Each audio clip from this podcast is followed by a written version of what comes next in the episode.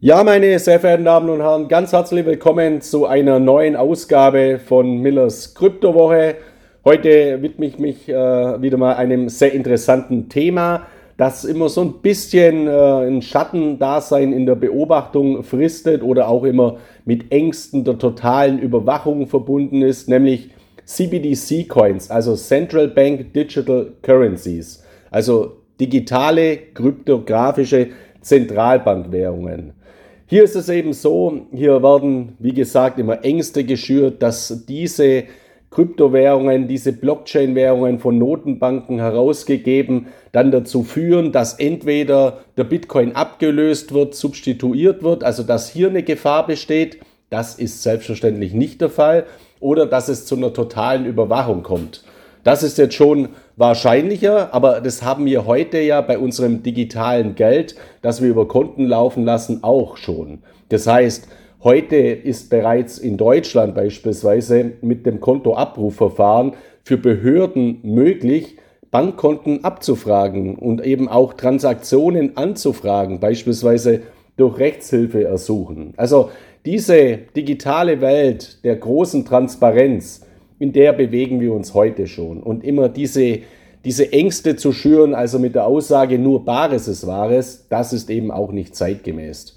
Eins ganz kurz zu meiner Stimme. Mich hat leider eine, eine Frühjahrserkältung äh, heimgesucht, also deswegen, äh, falls sie, äh, weil sie ab und zu mal husten muss oder ähnliches, tut mir leid, äh, kann ich leider nicht ändern, so ist es halt mal. Aber ich glaube, die 20 äh, Minuten bekomme ich hin, sodass ich äh, gut verständlich bin. Ja, Deswegen befasse ich mich heute mal mit dieser Thematik, weil es eben so ist, dass wir beispielsweise in den USA aktuell einen neuen Gesetzeswurf haben, der eingebracht wurde zur Einführung eines digitalen US-Dollars. Und die digitale Zahlungs- und Währungstechnologie, die expandieren derzeit ganz extrem. Und was vielen nicht bewusst ist, über 90 Länder, also mehr als 90 Länder, unter anderem auch China beispielsweise oder auch Russland, arbeiten und führen bereits eine digitale Währungsreform durch. Das heißt, sie sind in der Vorstufe, dass zumindest zum parallelen Geldsystem, das wir derzeit haben, auch äh, in Zukunft digitale Währungen eingeführt werden, die auch unter Umständen auf Blockchains basieren, also die sogenannten Central Bank Digital Currencies. Und das sind natürlich hochinteressante Entwicklungen. Wenn jetzt immer die, äh, die Aussage kommt, ja, dann, äh, dann wird ja der Bitcoin dadurch abgelöst. Das ist natürlich Unsinn. Und diese Ängste kann man äh, den Menschen natürlich nehmen, weil was haben denn diese digitalen Zentralbankwährungen in sich?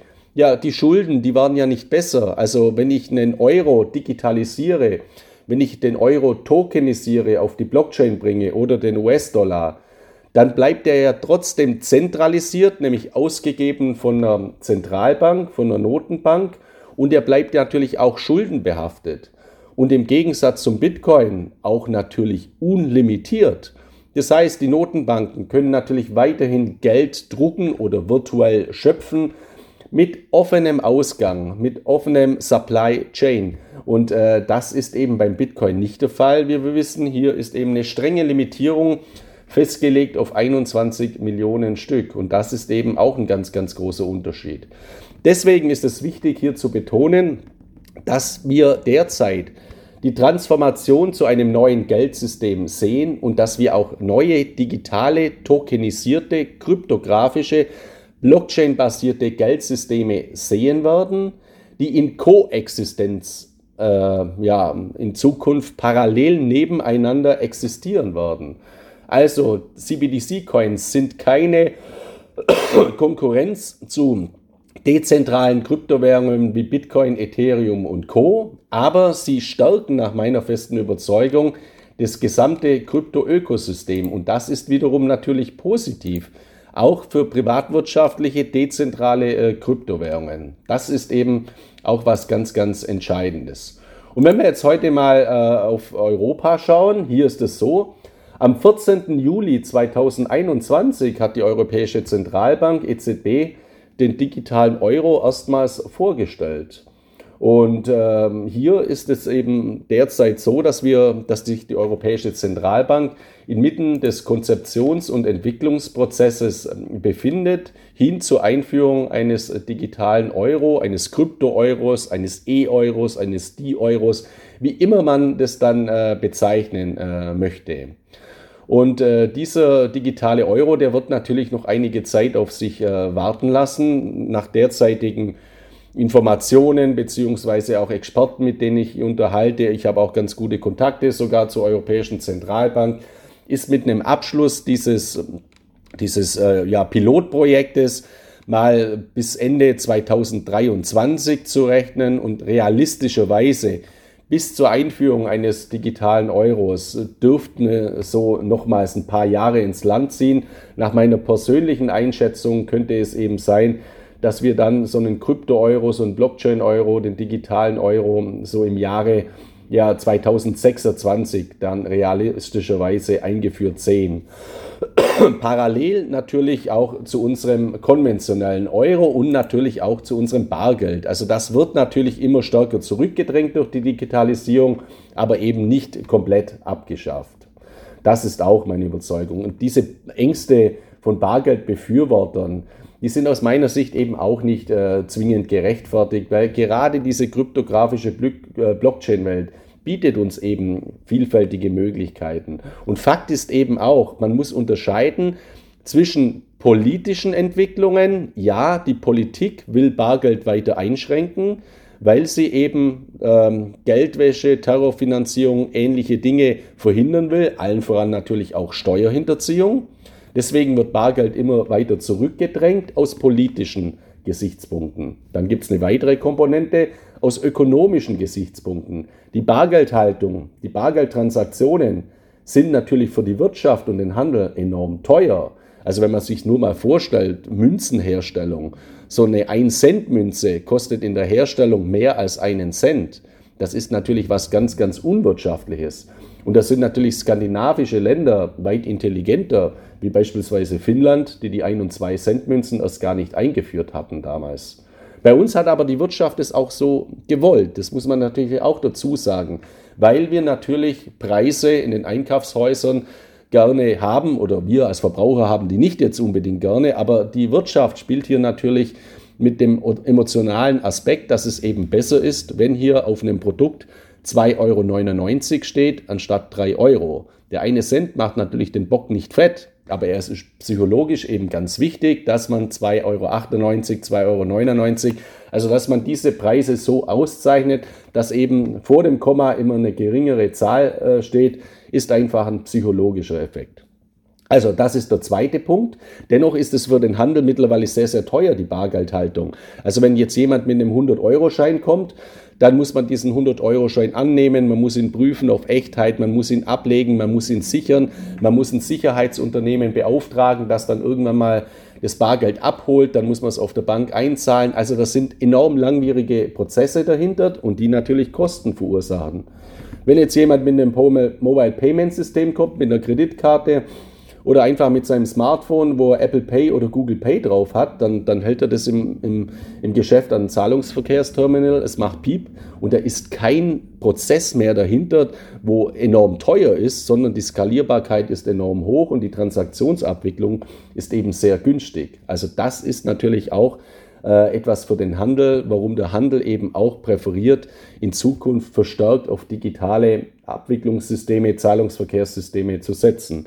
Und da hat natürlich auch die Coronavirus-Pandemie nochmals verstärkt dazu beigetragen, dass eben hier auch, ja, eben äh, ja, eine gewisse Mythos durchaus auch entstanden ist, dass äh, bargeldlose Zahlungen eben hygienischer sind, beziehungsweise dann weniger anfällig für die Verbreitung von Coronaviren.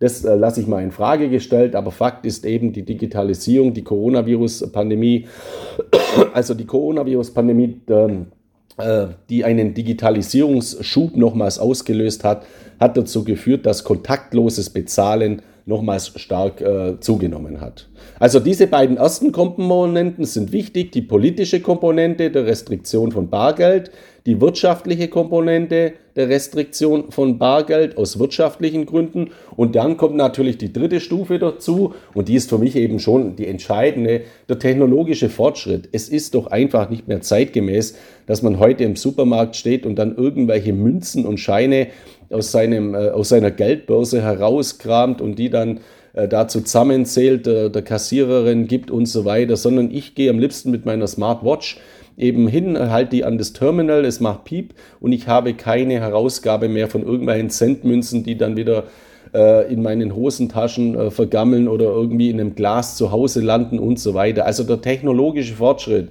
ist eben hier was ganz Entscheidendes. Auch dahingehend natürlich, dass sich die Skalierbarkeit massiv erhöht. Diese Transaktionen werden enorm günstig und enorm schnell und auch die Sicherheit, gerade auch durch die Blockchain-Technologie oder durch Token eben, dass äh, eben durch Token, also durch kryptografische Schlüssel die Abwicklung erfolgt. Das ist eben auch was ganz, ganz Entscheidendes. Und was vielen auch immer nicht äh, bewusst ist, wenn sie Apple Pay oder Google Pay nutzen, also wenn Sie Mobile Payments nutzen, da wird im Hintergrund auch ein Token erstellt. Also da werden kryptografische Schlüssel erstellt, nicht in Form von Kryptowährungen, aber eben in Form kryptografischer Token, also Sicherheitsschlüssel, sodass eben diese Zahlungen ganz schnell, sehr skalierbar, zu sehr geringen Kosten und auch äußerst sicher abgewickelt werden können. Und äh, wenn Sie einen, ein Smartphone verlieren äh, oder Ihr Handy verlieren oder Ihr Smartwatch äh, verlieren, wo Sie Mobile Payment Systeme drauf haben, ja, dann ist es dennoch sicherer, wenn Sie die entsprechenden Sicherheitseinstellungen gewählt haben, wie wenn Sie Ihre Geldbörse mit 500 Euro verlieren, weil die 500 Euro sind relativ schnell herausgenommen oder wenn Ihnen diese gestohlen wird. Also auch die Sicherheitskomponente wird natürlich in Zukunft noch besser äh, genutzt werden können.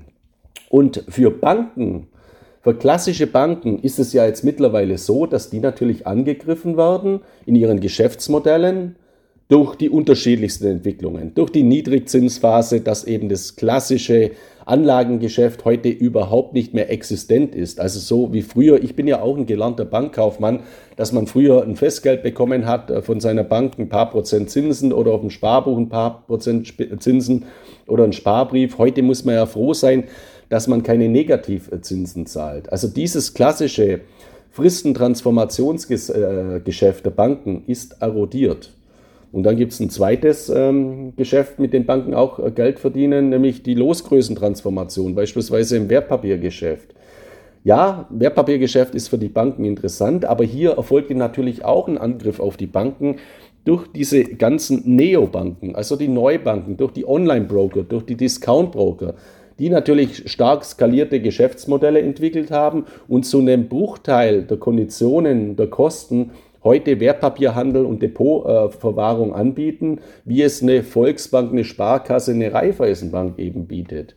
Also auch hier ist ein großer Druck entstanden. Und dann in den letzten Jahren kommen noch zwei Bereiche dazu, nämlich zum einen die Big Tech-Konzerne, also die großen Technologiekonzerne, allen voran aus den USA, wie Amazon, wie Google, wie Apple, wie Microsoft, die verstärkt auch eben in das Finanzdienstleistungsgeschäft eintreten. Google Pay, Apple Pay, das sind ja Zahlungsverkehrsdienstleistungen, die, die früher Banken vorbehalten waren. Die werden heute von diesen Big Tech-Konzernen angeboten.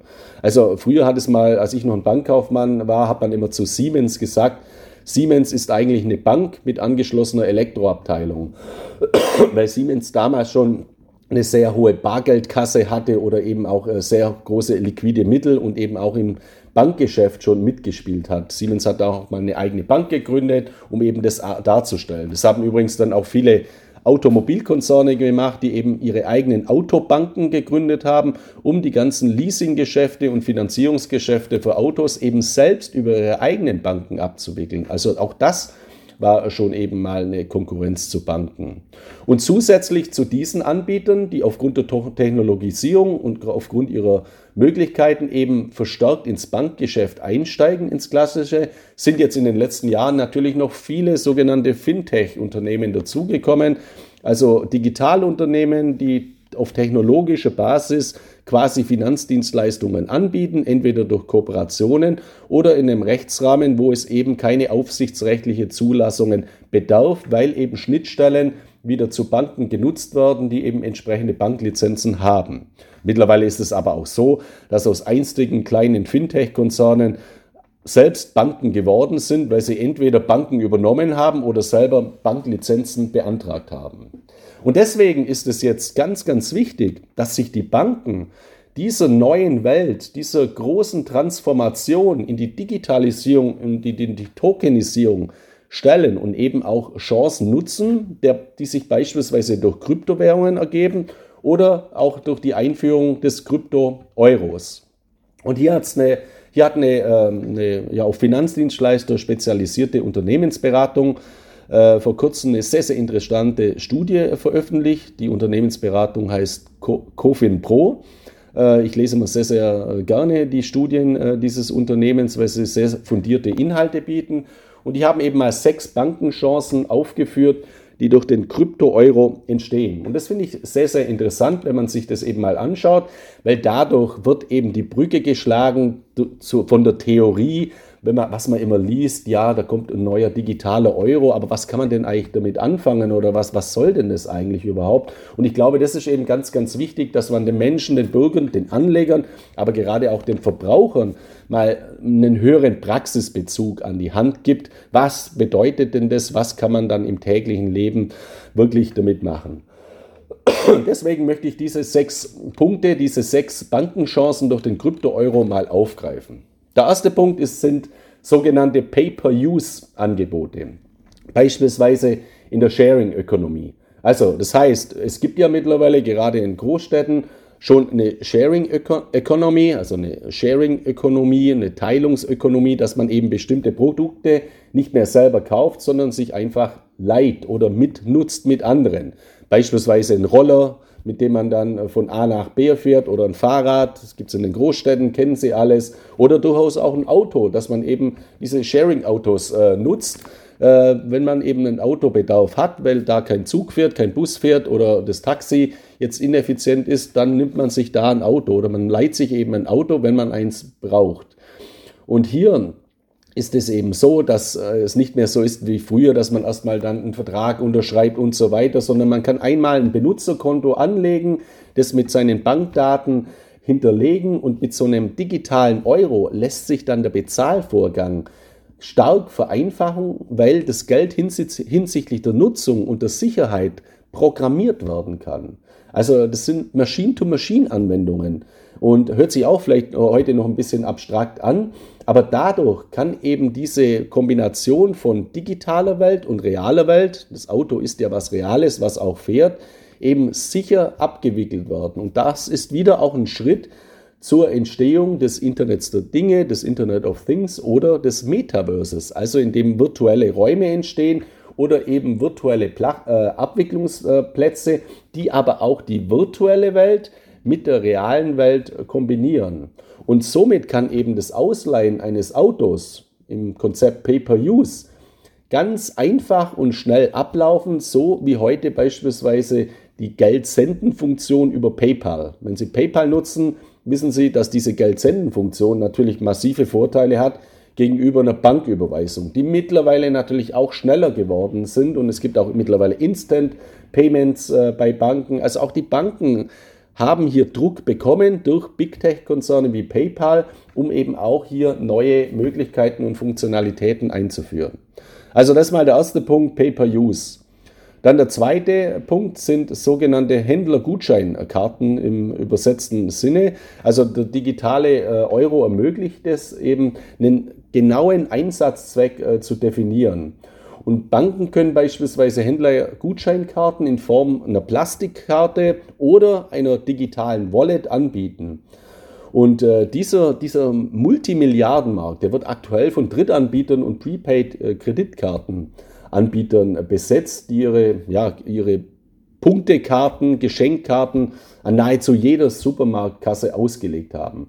Äh, Sie wissen das oder Sie kennen das wahrscheinlich auch, wenn Sie in ein Kaufhaus gehen oder wenn Sie in einen Supermarkt kennen, gehen, dann werden sie gefragt, haben sie eine XY-Karte, also haben sie eine Kundenkarte. Und man hat ja, wenn man das umsetzt, irgendwann mal äh, also ja 20 Kundenkarten oder noch mehr Kundenkarten, weil jede Kundenkarte unterschiedlich ist.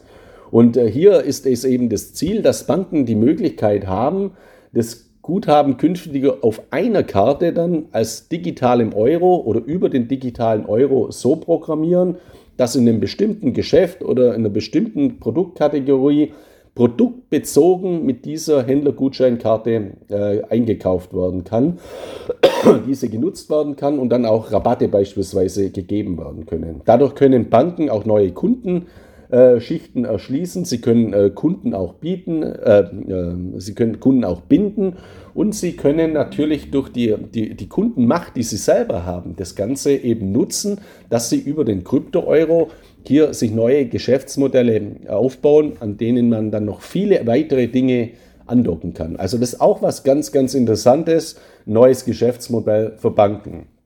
Dann der dritte Punkt, die dritte Chance für Banken ist das äh, zweckgebundene Bezahlen, zum Beispiel bei Flotten und Tankkarten. Das ist jetzt auch aufbauen auf dem, was ich gerade gesagt habe.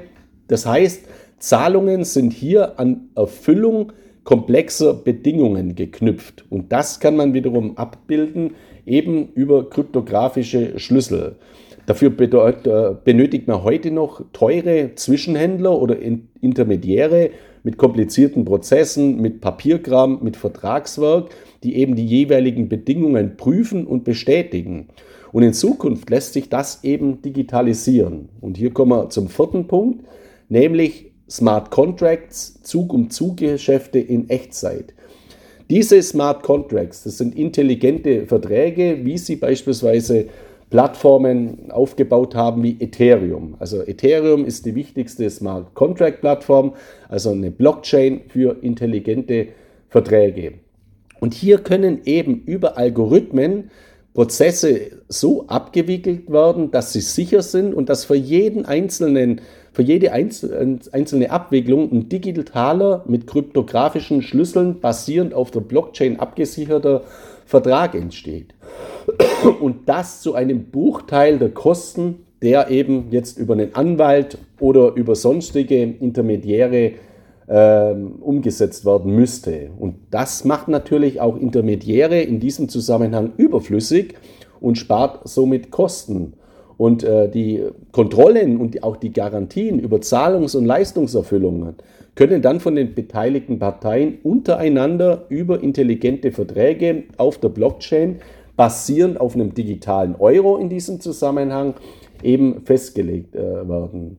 Und die klassische Prozessabfolge einer Zahlung von Beauftragung, Autorisierung, Clearing, Settlement und Reconciliation, wie man das nennt, kann somit in einem Schritt erfolgen. Und das ist natürlich ein ganz, ganz großes Geschäftsfeld auch äh, für die Banken, dass sie sich hier erschließen können. Dann ein fünfter Punkt, ein weiteres Beispiel, was, äh, ja, was ja bei uns immer mal wieder schlagen wird in, äh, in Deutschland, was wir zuletzt mal gesehen haben mit der Flutkatastrophe im Ahrtal, also im Rheinland.